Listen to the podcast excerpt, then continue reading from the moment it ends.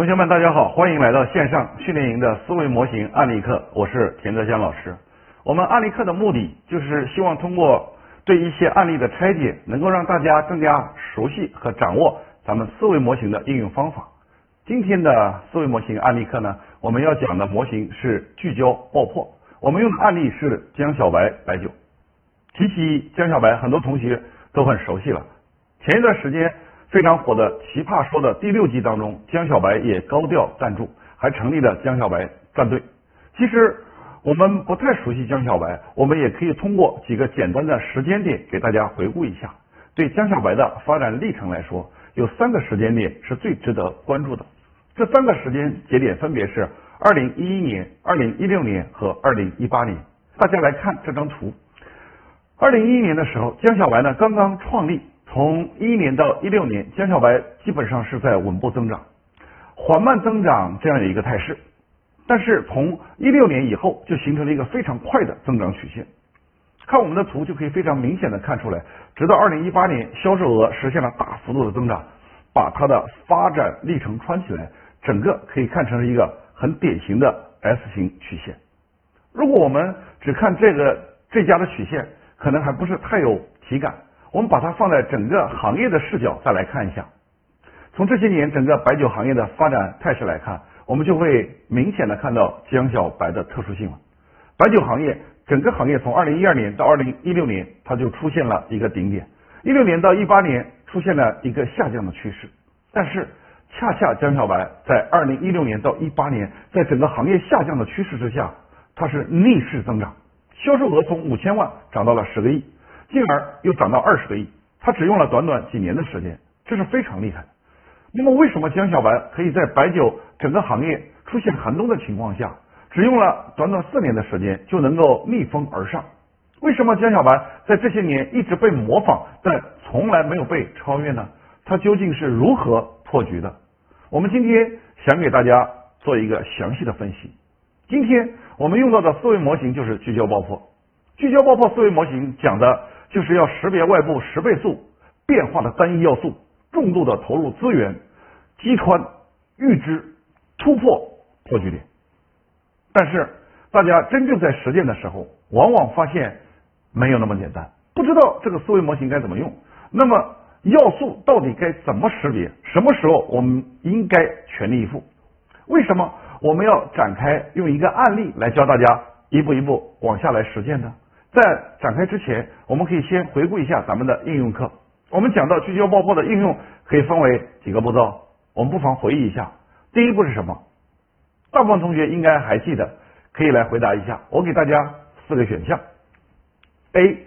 关联内部关键要素；B. 识别外部红利信号；C. 是细分市场的差异入局，D 是舍九取一击穿破击点，这就是我们的机会点。从这里面我们再去筛选设计，可以拿来做测试的那一部分。做测试的过程当中，你就会发现有一些要素或者产品会形成一个快速的超异常的增长，这很有可能就是我们可以缩憨的聚焦爆破的那个点。接下来，我们一步一步的展开，给大家看一看具体该怎么操作。第一步就是在宏观环境的分析。宏观环境的分析，我们会用到一个著名的 PAST 分析模型：政治、经济、社会和技术这四个方面来进行要素的分解。我们今天来分析一下江小白，那么就来看一下白酒行业相关的宏观环境的变化，能够提炼出什么要素来呢？比如说，从政治的角度来看，就八项规定之后，政策一出，高档白酒的礼品市场大幅度受挫，这样带来一个红利是什么？就是中低价的白酒市场就被打开了。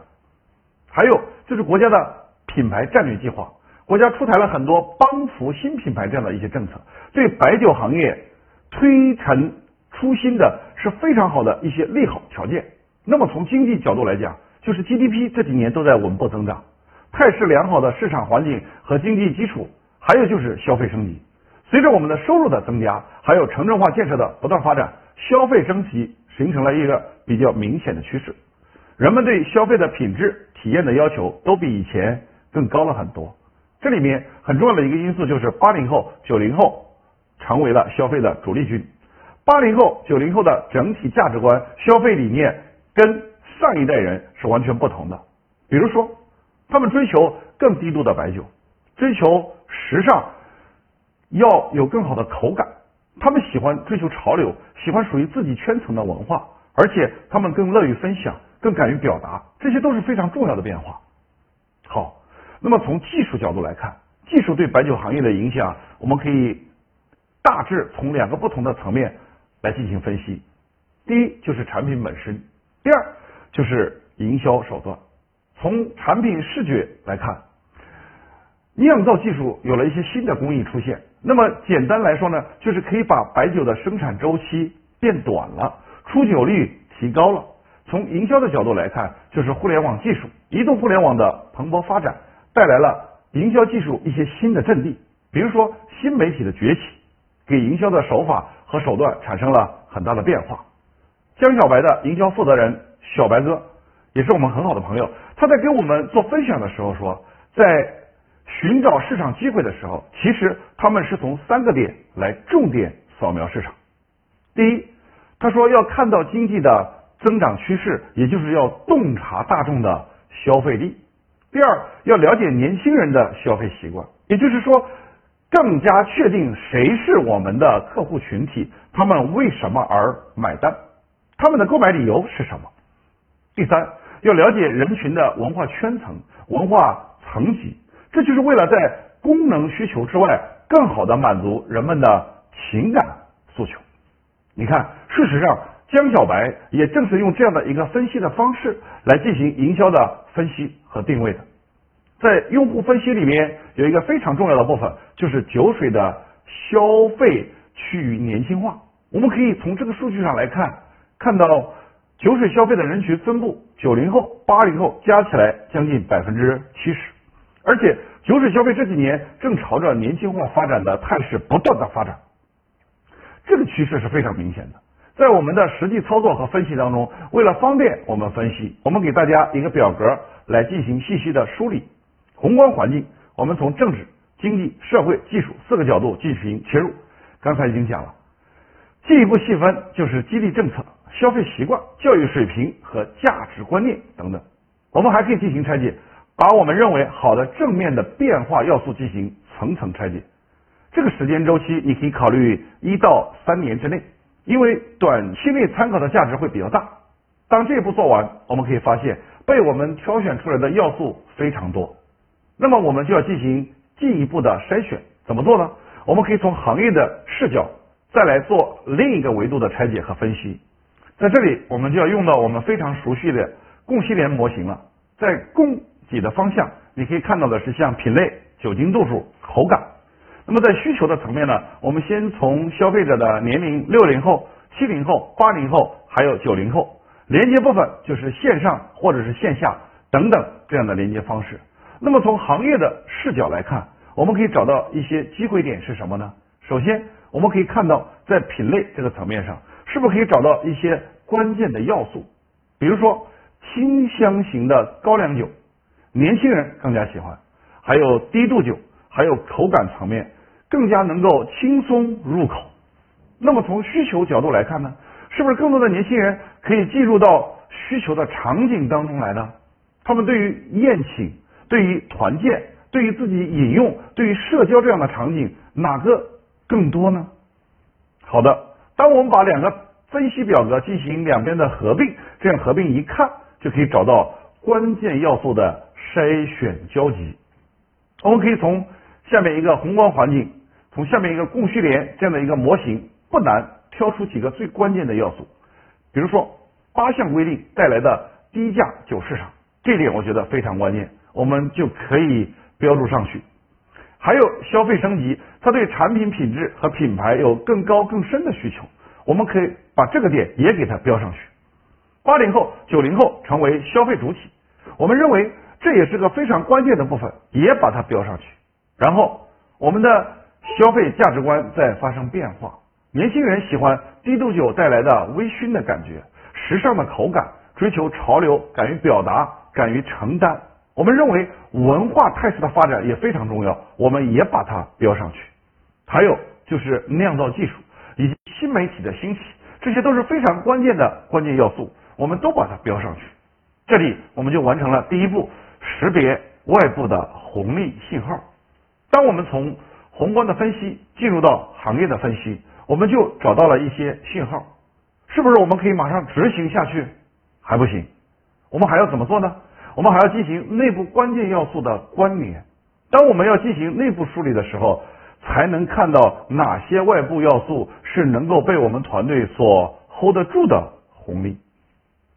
它该怎么样关联呢？在进行内部关键要素的关联的时候，我们要回答三个问题。第一，就是我们的价值主张是什么？你为用户创造什么样的价值？第二，就是我们自己的核心能力。你过往的成功是基于什么样的能力？你的核心能力在哪里？第三就是差异化。你和你竞争对手面对同样的市场环境，你有什么样的差异化可以区分给你的竞争对手？好了，我们来看这三个问题，江小白是如何回答的。第一个问题，价值主张。江小白明确的提出他的价值主张有两点：第一，就是他要做更加适合年轻人口感和产品的组合。第二，他们要做更加适合年轻人场景的解决方案。你看这两句话，我们就不难看出，它在功能上要满足年轻人对口感的需求；第二，要在情感上，它要解决年轻人特定的一个场景的需求。这样的一个方案才是他要做的。那么我们再看江小白的创始人陶世全在采访当中，他说：“我自己要经常的追问自己，为用户创造什么价值？”他认为江小白之所以能够错开巨头林立的那些。白酒老炮，一方面是在口感上做了很大的改良，更重要的呢，不仅是在产品上，不仅是局限于酒这样的一个特定的产品，而是对年轻人特定场景的解决方案，就是他看到的价值。这里面有两个层次，我们在他们的官网上看到这样的一段话来定义他们的价值观。你看，他从口感和品牌这两个方面进行了对他们价值主张的一个定义，就是江小白。对第一个问题的回答，我们再来看一下江小白对第二个问题的回答，也就是核心能力。我们要找一个公司的核心能力或团队的核心能力，在回望这个公司的发展历程，那么不可避免的就要梳理创始人的基因和他的管理团队一路走来的过程。江小白的创始人叫陶世全，他是产品经理出身，毕业之后就加入了一个非常著名的白酒品牌叫金六福。很多同学都知道这家公司，他在里面一干就是十年，从基础的员工做到了总监。可以说，他这个人对白酒行业各种行规非常了解，对白酒行业如何做营销也是非常的有核心竞争力。同时，他对自己的产品有一个很强的执念。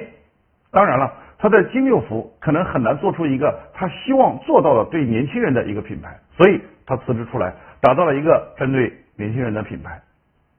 陶世全呢，在白酒行业待了十年，基本上可以算是这个行业的老炮了。但是非常难得的一点，他没有局限在自己原来那个行业，他有一个非常年轻的心，所以他在组建团队的时候用了大量的都是九零后这样的年轻人。据说九零后在他的团队当中占到了百分之九十以上，平均年龄也就是二十五六岁。他们这群人身上的标签非常明显，虽然在管理上可能会有些缺陷，不太好管，但是他们会玩。敢玩，有好奇心，而且不愿意妥协。最重要的一点就是，他们这些做产品、做营销的人，他们自己就是消费者群体。所以，江小白对第二个问题实实在在的答案，核心能力就在于他们的团队基因当中，他们为九零后、为年轻而生了一个团队。好，我们来看第三个问题，就是差异化。在回答这个问题之前，我跟大家先做一个互动，跟大家对白酒行业的了解。如果你是陶世权，你可以想一想，江小白最想切入的哪一个具体的消费场景呢？我给大家三个选项：第一，节庆的聚会；第二，休闲小聚；第三，商务宴请。同学们，你会选择切入哪一个场景作为你先发的切入点呢？好，不知道大家选择是什么？我们来看一下江小白是怎么样分析这个问题的。首先是需求场景的差异化。通常来讲，我们可以把酒类的消费场景划分为五大类别。第一个就是政务的宴请、接待、外交、政府宴请。第二个就是商务宴请、公司年会、团建、各种往来、经销商、供应商之间的往来等等这样的宴请场合。还有家庭宴请，比如说结婚、做寿、搬家等等。再有就是礼品市场去赠送给别人，还有就是一些休闲饮用、日常小聚、毕业社交、庆功等等这样的场景。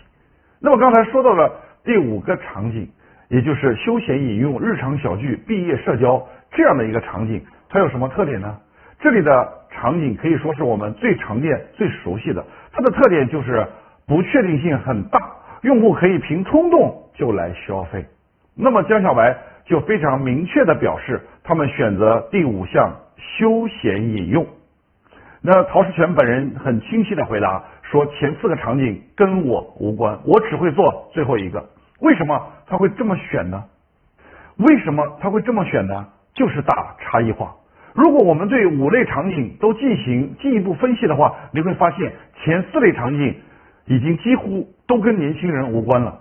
当然了，年轻人对这些场景也不感兴趣，所以江小白他就聚焦在最后一类休闲饮用。他甚至把休闲应用的场景又再进一步分类，再一步进行了拆分，又分成了四个部分，分别是小聚、小饮、小时刻和小心情。那么消费场景的差异化之后，我们还可以从另外一个部分，就是产品和营销的差异化来进行一个对比。传统的白酒和江小白的营销产品品牌形象上都有很大的差异。这里面的核心就是江小白打破了传统行业的传统白酒的销售逻辑。原来白酒销售逻辑是什么？基本是从自己的供给出发。大家有没有发现，你在想到一些传统白酒的时候，马上第一个反应就是它的产地。比如说贵州的茅台酒、四川的郎酒，还有山西的汾酒。但是江小白它是从用户出发。你有没有发现，一讲到江小白的时候，你对它的产地是比较模糊的，你想不出来它是哪里产的白酒。但是它是某一个人群的白酒，这样的一个标签非常明显。从用户出发，年轻人和白酒的场景进行了细分，真正和用户做朋友，把自己混成用户当中的一员。迅速的就聚拢了流量，然后让用户去倒逼渠道，让渠道不得不进江小白的酒，那么整个行业的价值链就由此被重构、被改变。所以我们看到它在产品和营销方面跟传统白酒有了很大的差异。好，在这里我们就完成了第二步内部关键要素和宏观环境这样的一个匹配，我们找到了一些机会点，就是内部关键要素跟宏观环境的交集。进入到交集里，就是我们值得去测试的出发点。好，我们再拿这张表来描述一下，大家还记得吗？前面我们分析，我们看到这里面有很多的要素点，比如说八项规定，比如说消费升级，比如说八零后、九零后成为主力的消费群体，还有价值观念的变化，以及白酒酿造技术这几个层面的变化。那么，我们通过我们内部的关键要素的关联，再进行一次筛选。我们会保留哪几个最重要的关键要素呢？首先是八零后、九零后成为了主力消费者，然后是价值观念的转变，赶潮流、敢于表达、乐于分享是这波人群的主要特点。还有白酒酿造技术以及新媒体的兴起，这三个是这些要素当中最重要的几个。好，当我们找到最大机会点之后。我们就进入到我们单点破局的第三步，就是舍九取一击穿破局点。前两步我们梳理完，我们已经拿到了一些机会点，到底哪一个是值得我们烧开资源把它放大，然后把它去击穿破局点的呢？这时候我们就需要做一些尝试。在这些要素当中，江小白进行了大量的尝试。他们明确要做更适合年轻人的白酒之后，往下再细分一下，年轻人的场景有很多，比如说潮流文化。还有多样的口感，基于这样的分析，江小白其实推出了一系列产品，比如说他做了一些探亲访友用的白酒，还有一些企业团建的白酒，还有那些很热血的大瓶酒，还有就是一些表达瓶在瓶贴上表达一些情感。我们可以看到江小白的火爆并不是一上来就火爆了，他其实做了大量的测试，而且到底哪个要素它真正发生了十倍速的变化？我们发现最后走出来的是。表达屏，当表达屏推出之后，快速的产生了扩散和裂变，因为大家都觉得特别有意思。那么，为什么这样的一个表达屏会？会产生快速的增长呢？我们看一下背后的逻辑和方法是什么。首先，我们从马斯洛的需求金字塔来看，金字塔大家都很熟悉了。为什么年轻人会更喜欢表达呢？事实上，核心有两层。马斯洛需求主要讲的是生理需求、安全、社交、尊重和自我实现这几个层次。从低往上，那么可以简单的分个类，下面是一些功能需求，上面是情感需求。以往我们会认为，我们从金字塔的底端逐步往上走，我们要先满足生理需求，吃穿住行，解决了大家的安全需求，再解决社交需求，然后才是被尊重，然后才是自我实现。而现在我们在社交媒体上。其实你根本就不需要从最下面做起，大量的年轻人他们一上来就是从情感需求开始的。年轻人喜欢结交新的朋友，渴望被尊重，要发表自己的言论，刷朋友圈，在知乎、在网易音乐跟评论，在微博里面发自己的观点，最后自我实现。所以会有非常多的年轻人会去做 vlog，会去玩抖音，有很多的男生把王者荣耀从青铜打到王者，这也形成了自己的自我实现。所以现在年轻人他不是随着金字塔一层一层从底往上走，而是很有可能他一上来就从最高层进行实现。这是这个时代发展到今天，今天年轻人自然呈现出来的一种需求趋势。好，为了说明这个趋势，我们可以做一个小小的测试，你就能够更加深入的对这个现象的理解。比如说以下几类内容，你会更愿意把哪些内容转发到朋友圈或者是微博呢？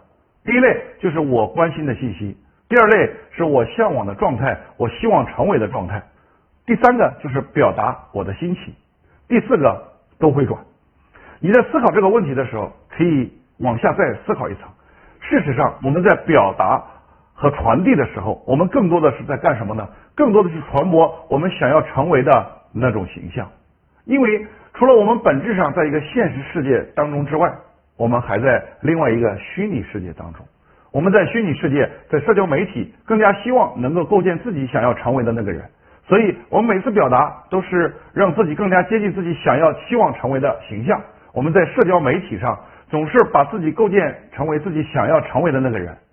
所以，这个时候江小白就说：“黑在喝酒的时候这种情感表达，他们从最初的一些数据观测当中发现这个点。”也就是情感表达这个点是最快速增长的，所以他们就聚焦在这个事情上面，把产品和内容都当成了朋友，成为消费者在朋友圈里表达的道具。他们把自己当成了用户表达的工具。他们的创始人陶世全曾经说过，这就是他们产品的爆点。举个例子来说，比如。我们两三个人一起坐下来吃一顿饭，我们聊什么呢？一开始可能很尴尬，这个时候我们拿出来一个瓶子，江小白的小白酒，上面写了一句话，这句话就是我们话题的开始。它这个表达品就非常充分的解决了这样一个在社交场合当中大家找话题这样一个场景。在聚会当中，这个场景江小白就成为了大家表达的道具。